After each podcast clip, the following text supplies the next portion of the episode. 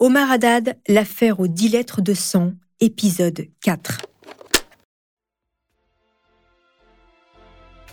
Omar Haddad a été reconnu coupable du meurtre de Guylaine Marshall.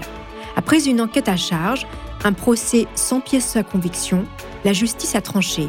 Il est condamné à 18 ans de réclusion criminelle. Les années passent et en prison, l'ancien jardinier continue de nier les faits. Il est fatigué, mais ne souhaite qu'une seule chose, que la justice l'acquitte et reconnaisse ses erreurs. Vous écoutez Homicide, je suis Caroline Nogueras.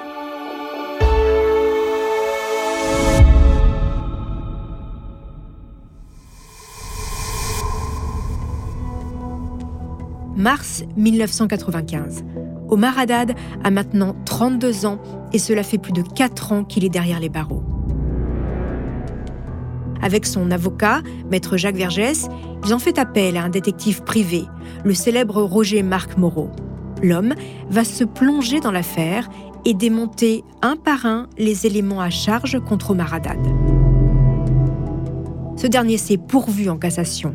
Ce recours permet de contester une décision judiciaire quand on estime qu'il y a des erreurs dans le dossier. Face à la Cour suprême, Vergès fait valoir que le compte-rendu de la délibération de 1994 a été pré-rempli, donc que la culpabilité d'Omar Haddad aurait été anticipée. Mais la Cour balaye l'argument et rejette le recours. Pour Omar, il ne reste qu'une seule issue, la révision de son procès.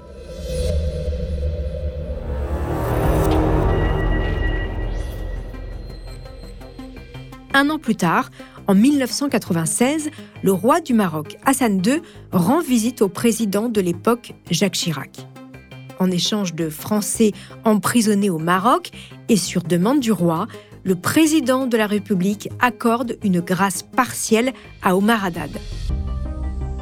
Sa peine est réduite de 4 ans et 8 mois, mais il n'est pas innocenté pour autant.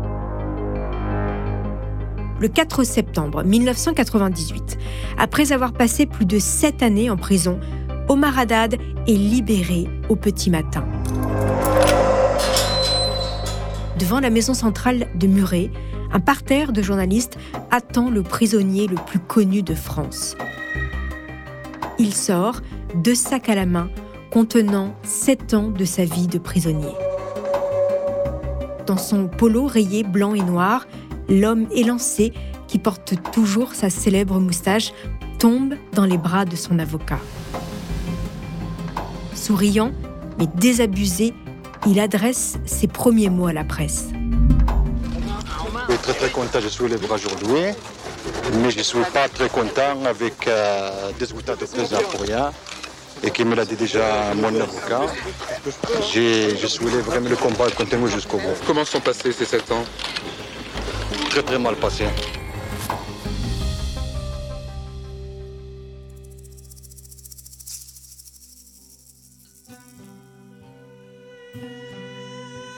Pour être libéré, Omar Haddad devait trouver un emploi à l'extérieur. Grâce à une association de soutien, il est engagé comme boucher à Marseille avant d'être définitivement arrêté par ses médecins en 2003. Omar est un homme cassé, à bout de souffle. Il est tombé dans une grande dépression. Il est omnibulé par son affaire qui lui a bousillé sa vie. Alors, il mobilise ses dernières forces pour clamer encore et encore son innocence. Mais il a des absences. Il n'arrive plus à se concentrer ni à travailler il est reconnu handicapé à 80%. Dans cette affaire, cet homme a tout perdu. Aujourd'hui, bien sûr, je tente la vérité. Il y a ça. Parce qu'aujourd'hui même, je suis libre, mais en même temps, je ne suis pas libre à 100%. Parce que c'est, quelque chose qui a déchiré ma vie, déchiré ma vie, mes enfants, toute ma famille. C'est quelque chose. Euh, on ne peut pas vivre avec ça. En 2008, 17 ans après les faits, c'est l'avocate Sylvie Noakovic qui reprend le dossier et insuffle une nouvelle dynamique. Avec l'aide de Roger Marc Moreau, elle consacre son énergie pour prouver l'innocence de son client. une des plus grandes erreurs judiciaires du XXe siècle. Je me bats pour lui depuis 2008. Depuis 2008, je fais tout mon possible et je me bats, croyez-moi, même contre un procureur, croyez-moi, pour obtenir des expertises, pour avoir des résultats des expertises. C'est difficile et j'ai l'impression véritablement d'être face à un mur à chaque fois.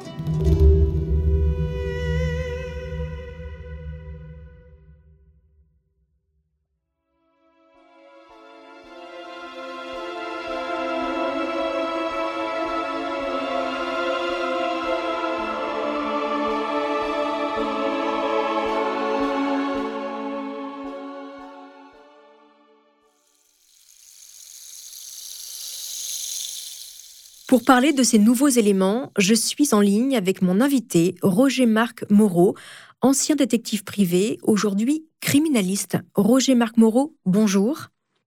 Oui, bonjour. Merci d'avoir accepté mon invitation. Alors, avant de parler de votre enquête, racontez-nous rapidement comment vous vous retrouvez dans cette affaire. Eh bien, un jour, j'ai reçu un courrier de Jacques Vergès qui me demandait de passer de voir à son cabinet à Paris pour me confier une affaire d'ordre criminel, je ne savais pas laquelle.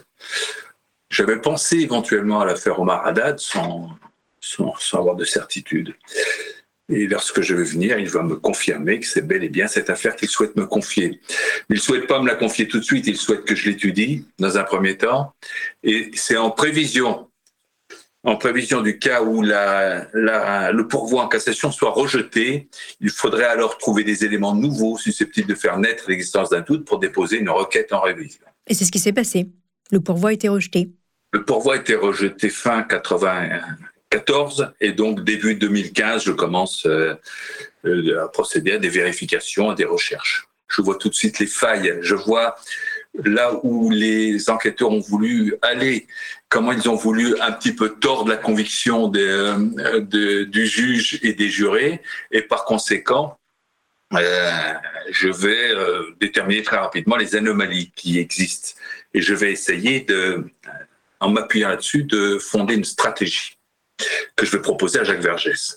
Alors, la première chose, c'est que je constate quand même qu'il y a des anomalies graves parce que l'instruction n'a été circonscrite complètement autour d'Omar Haddad, parce qu'il y avait des inscriptions en lettres de sang. Omar m'a tué, donc c'était Omar Haddad. On ne cherche même pas à comprendre ou à chercher à savoir si ce ne serait pas un tiers qui l'aurait écrit à sa place pour le faire accuser et lui-même se disculper. Cette question n'est pas posée. Résultat, on ne va pas poser la question fondamentale en droit romain qui est à qui profite le crime, par exemple. Ne profitez pas Omar Haddad.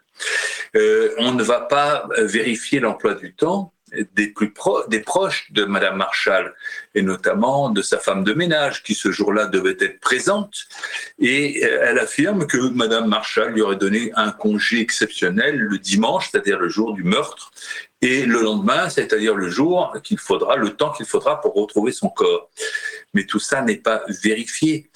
Et à l'époque, ça va tromper complètement le système judiciaire, dans le sens où même Jacques Vergès va considérer à l'époque que si Madame Marshall avait donné un congé exceptionnel, ça n'était jamais arrivé à sa femme de ménage pendant ces deux jours, c'est que vraisemblablement elle devait recevoir un invité de marque, quelqu'un d'important, avec qui elle devait euh, s'entretenir de manière extrêmement confidentielle. Et à partir de là, euh, Jacques Vergès dit c'est certainement cette personne qui est le meurtrier. En fait, c'est une faute de raisonnement. Je vais lui indiquer, je vais lui dire non. Rien ne prouve que Madame Marshall ait donné un congé à sa femme de ménage, d'abord, puisque ce jour-là, on connaît l'emploi, parfaitement l'emploi du temps de Madame Marshall parce qu'on a les relevés des, des appels téléphoniques qu'elle va passer. Et on sait euh, que le matin, eh bien, elle va se lever très, très tard, comme d'habitude aux alentours de 10 heures. Elle va voir des amis, une amie notamment qui va l'appeler d'Angleterre. Elle va lui dire, je sors de la douche, je me prépare pour aller à l'anniversaire de Monsieur Coster, un ami chez qui elle était invitée. Elle devait s'y rendre aux alentours de 12h30, 13h maximum, de manière à y passer toute l'après-midi jusqu'au soir. Elle avait d'ailleurs acheté la veille un cadeau d'anniversaire qu'on va retrouver dans sa chambre emballé. C'est-à-dire que l'emploi du temps de Madame Marshall n'était pas si... Euh, elle ne recevait personne. Elle était seule.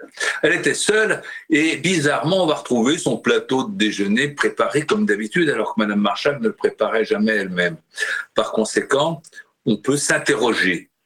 A-t-elle bien donné ce jour-là un congé à sa femme de ménage et quel intérêt elle aurait eu à le faire puisque ce jour-là, il ne se passait rien? Alors, selon vous et vos recherches, il est impossible que Madame Marshall ait écrit seule en lettres de sang Omar m'a tué. Et j'en viens aussi ici à parler des analyses de sang sur les portes et un peu partout dans la cave. Expliquez-nous, Roger Marc. Écoutez, oui, simplement en constatant, en regardant les inscriptions, on va tout de suite euh, s'apercevoir. Et là, c'est vraiment euh, la justice a occulté un point essentiel. C'est d'abord que certes, il y a des inscriptions en lettres de sang, mais il y a des anomalies complètes. C'est-à-dire qu'on ne trouve pas sur l'inscription, notamment l'inscription complète Omar m'a tué, qui est d'abord écrite au cordeau parfaitement, comme si la personne n'était pas agonisante, hein, parce que c'est difficile d'écrire avec son sang aussi bien de tracer des lettres. Et puis deuxièmement, euh, on ne trouve pas par exemple les empreintes papillaires, c'est-à-dire les crêtes digitales des doigts de Madame Marchal dans cette inscription. On remarque qu'il n'y a pas du tout d'empreinte digitale. Et or, Madame Marchal euh, a été retrouvée elle n'avait pas de gants, elle n'avait rien pour faire ses inscriptions. Par conséquent, on aurait dû retrouver au moins ces, les crêtes digitales de Madame Marshall. Alors ce problème va être évacué par le gendarme, directeur d'enquête, en disant oh non, mais en même temps qu'elle traçait les lettres, ça effaçait les empreintes. Évidemment, c'est impossible et faux parce que même si ça efface en partie les empreintes, il en reste toujours sur les bords. Et deuxièmement, quand vous arrêtez, vous retirez votre doigt, il reste quand même une empreinte digitale, on dira, pour les ou papillaire. Et par conséquent, déjà ça c'est une anomalie qui démontre que ce n'était pas Madame Marshall l'auteur. Mhm. Et puis elle est à l'agonie. Elle est à l'agonie à ce moment-là, donc il faut imaginer la scène. Elle a reçu plus de 11 coups de poignard c'est-à-dire qu'elle a eu le, foie transfixé, c'est-à-dire transpercé de part en part à deux reprises. Elle a reçu quatre coups de chevron sur le crâne, ça lui a fait éclater le cuir chevelu, mais pire, ça lui a provoqué un œdème cérébral. C'est-à-dire qu'à partir de ce moment-là, elle peut difficilement coordonner ses mouvements. C'est une femme de plus de 65 ans qui a eu des lourdes opérations. Elle n'est pas en très bonne santé. Elle boit un peu trop. Et par conséquent, tout ça fait qu'on ne peut pas imaginer que cette femme puisse se relever après avoir reçu ces coups de chevron d'une violence extrême avec un œdème cérébral pour faire des inscriptions. Mais au-delà de ça, elle était également, elle a été égorgée, mais égorgée très profondément. C'est-à-dire que ça n'a pas coupé les, les jugulaires, mais c'était très profond. Et, deuxième chose, elle avait, en se défendant, essayé de se protéger en mettant son, sa main, ça va lui casser le poignet et lui couper quasiment un doigt. elle, elle va être également éventrée ses intestins étaient en partie ressortis de son abdomen. Par conséquent, on imagine un peu l'état de cette femme. Et on lui prête quand même un pouvoir surhumain. C'était, Superwoman, c'est-à-dire qu'après le départ de son assassin, donc Omar Haddad, selon l'accusation, eh bien, elle euh, cherche d'abord à s'enfermer, c'est-à-dire qu'elle va chercher un, elle se relève donc, elle réussit à se relever, elle va chercher un lit de 12 kilos qu'elle va transporter, et puis elle va le placer devant la porte, elle va prendre un, chevron, un bout de fer, puis elle va faire un, montage sophistiqué pour, pour bloquer la porte de l'intérieur. C'est la première anomalie. Et puis après cela, eh bien, elle se dit, je vais dénoncer mon assassin plutôt que d'essayer de sauver sa vie, parce qu'elle a de l'énergie. Elle ne va pas chercher à sortir, elle ne, elle ne laisse pas de sang sur la poignée de la porte. Elle ne cherche même pas à savoir si elle peut sortir. Elle bloque la porte, donc elle se condamne à mort. Mais en plus, elle se dit je vais dénoncer mon assassin. C'est très important. Et donc elle commence à écrire avec son propre sang. Omar m'a tué. Mais elle l'écrit de manière parfaite, rectiligne, de manière incroyable, euh, en lettres géantes il faut des, quantités de sang considérables. Un expert avait dit qu'il fallait une bassine de sang pour faire cela. Mais elle le prend sur ses plaies et puis elle, le trace. Bon, admettons-le. Ça me paraît bizarre, hein, surtout qu'elle n'était pas avare de son sang, puisqu'elle n'oublie pas, par exemple, de mettre, c'est une grande stupidité, mais c'est comme ça, l'apostrophe Omar m'a tué. Et elle commet cette fameuse soi-disant faute d'orthographe. Et vous m'avez précisé quand on a quand on a préparé cette interview, dans toute l'histoire de l'humanité, personne n'a jamais dénoncé son meurtrier en lettres de sang. Ce serait donc une première. J'avance un peu, Roger Marc. Il y a aussi des éléments troublants, notamment euh, euh, l'analyse du sang sur les portes. Euh, qu'est-ce qu'elle raconte cette analyse de sang?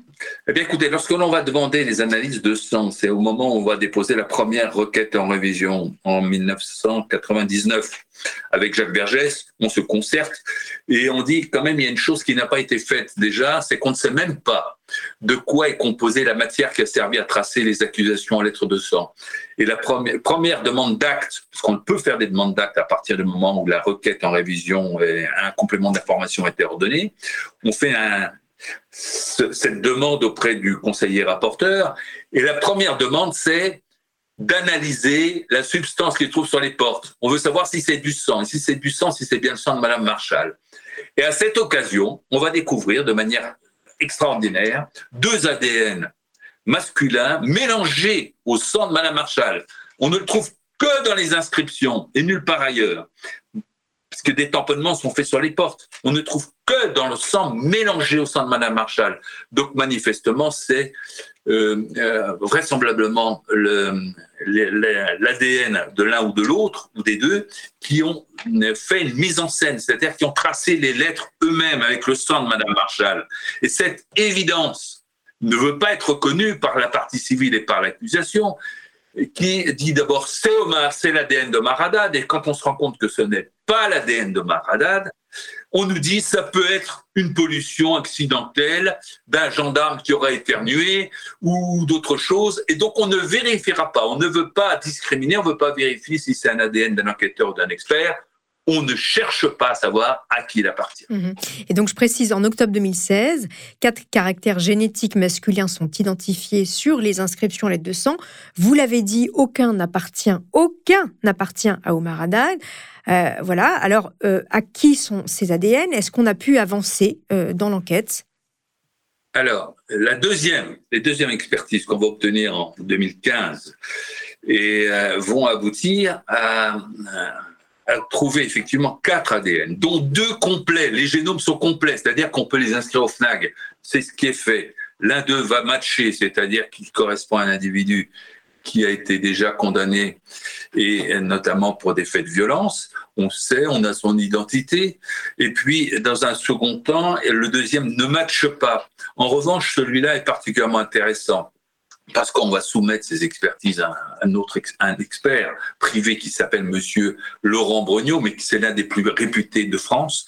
Et lui, à l'examen de ces expertises, il va déterminer qu'il y avait en fait pas loin de 40 fois le sang de, de, cet individu mélangé au sang de Madame Marshall, toujours mélangé au sang de Madame Marshall, notamment sur l'inscription incomplète Omar Matt, qui elle aurait été selon l'accusation écrite d'ailleurs dans le noir complet par Mme Marshall. Je ne sais pas comment elle aurait fait.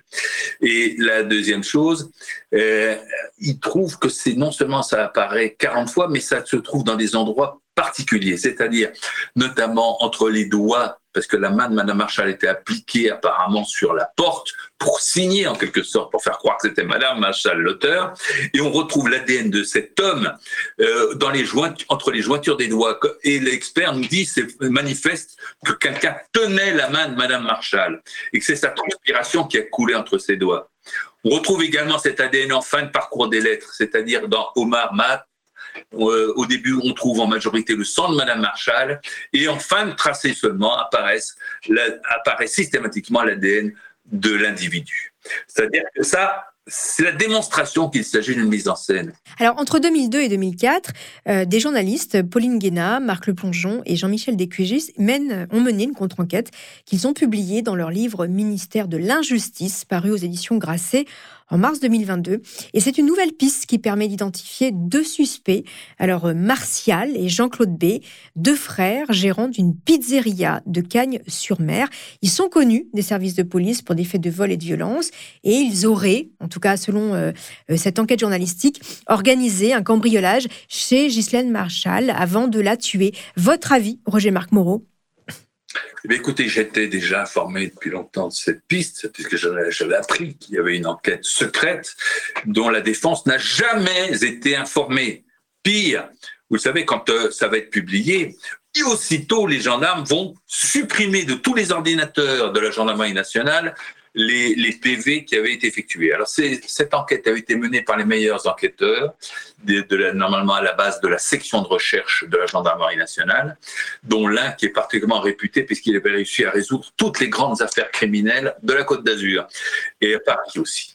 Et puis, euh, ces enquêteurs, eux, avait acquis la certitude de l'implication de ces gens, c'est-à-dire d'un groupe de gens qui étaient connus pour des cambriolages. Aussitôt, les, les, journalistes et les observateurs vont penser qu'il pouvait s'agir euh, d'une tentative de cambriolage. C'est pas forcément le cas.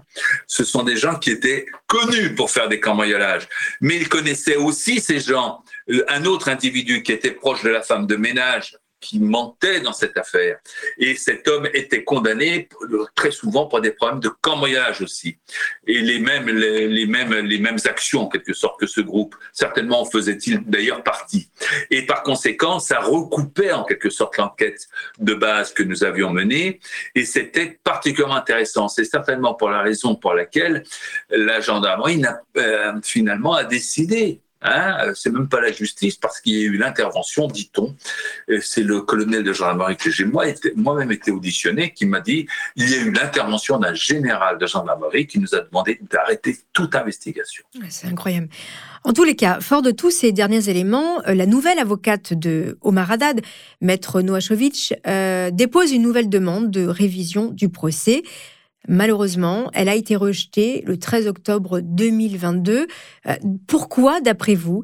Et deuxième question, est-il possible d'en déposer une nouvelle? Oui, bien sûr. D'ailleurs, moi, je sais qu'en 2003-2004, lorsqu'ils ont fait cette enquête qui a été étouffée, secrète, à l'insu de la défense, eh bien, les gendarmes avaient fait le rapprochement avec la première euh, requête en révision que nous avions déposée, parce qu'ils avaient été auditionnés. La femme de ménage, laquelle avait un amant, je vous l'ai dit, qui était un cambrioleur euh, connu et qui avait déjà été condamné pour meurtre. Eh bien, lorsqu'ils vont venir l'interroger, ils vont lui poser la question suivante est-ce que vous connaissez cet homme? Et ils vont montrer des photos justement d'une personne du groupe euh, de, euh, désignée dans l'enquête secrète. Et la femme de ménage va répondre oui, je le connais avec mon ami Pierrot. Comment l'avez-vous connu? Eh bien, euh, on l'a connu en allant danser. Or, je rappelle que ces gens qui tenaient à la fois une pizzeria, la bolognaise, possédaient également un établissement de danse de nuit. Vous qui connaissez bien euh, l'affaire euh, depuis tant d'années, quelle est votre intime conviction, Roger-Marc Moreau? Est-ce qu'on peut la donner? Vous savez, les convictions, c'est toujours dangereux. Moi, je n'aime pas, euh, d'abord, je n'aime pas ce système judiciaire qui, peut permettre de condamner des gens sur une simple intime conviction. Il faut des éléments de preuve. Or, les preuves parfois sont manquantes.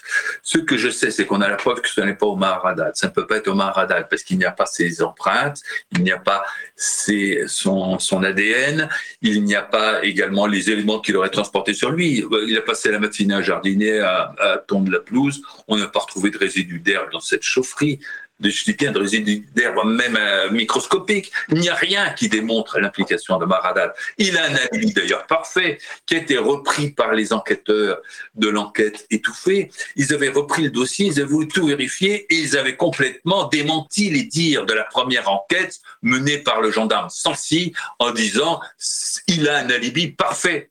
Il est bien rentré à son domicile.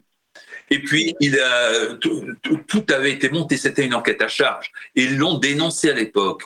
Et donc, c'est certainement que ça devait déranger à la fois la gendarmerie, les magistrats, et c'est pourquoi ils ont mis fin à cette enquête qui était si dérangeante. J'ai une toute dernière question pour vous. Est-ce que vous savez comment va aujourd'hui Omar Haddad? Alors, Omar Haddad, ça fait déjà quelque temps qu'il va très mal. Il est complètement désespéré.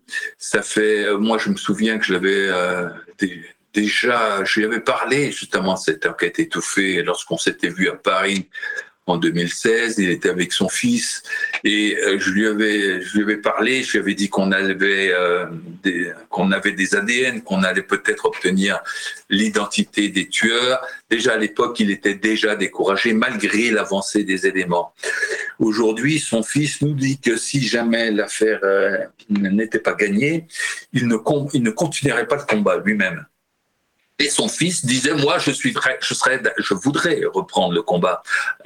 alors, est-ce que son père va l'y autoriser? Est-ce qu'il va le faire? Réellement Je l'ai rencontré plusieurs fois. Et effectivement, s'il reprend le combat, s'il souhaite que l'on dépose une nouvelle requête en révision, on peut le faire. Car maintenant, on a des noms nouveaux. On sait à qui on peut comparer les ADN découverts sur la scène de crime. Et on va le faire si jamais euh, euh Omar Haddad le souhaite. Je vous remercie beaucoup, Roger-Marc Moreau, pour cet éclairage. Je rappelle que vous êtes euh, ancien détective privé et aujourd'hui vous êtes criminaliste. Merci d'avoir accepté mon invitation. Merci à vous. Merci beaucoup.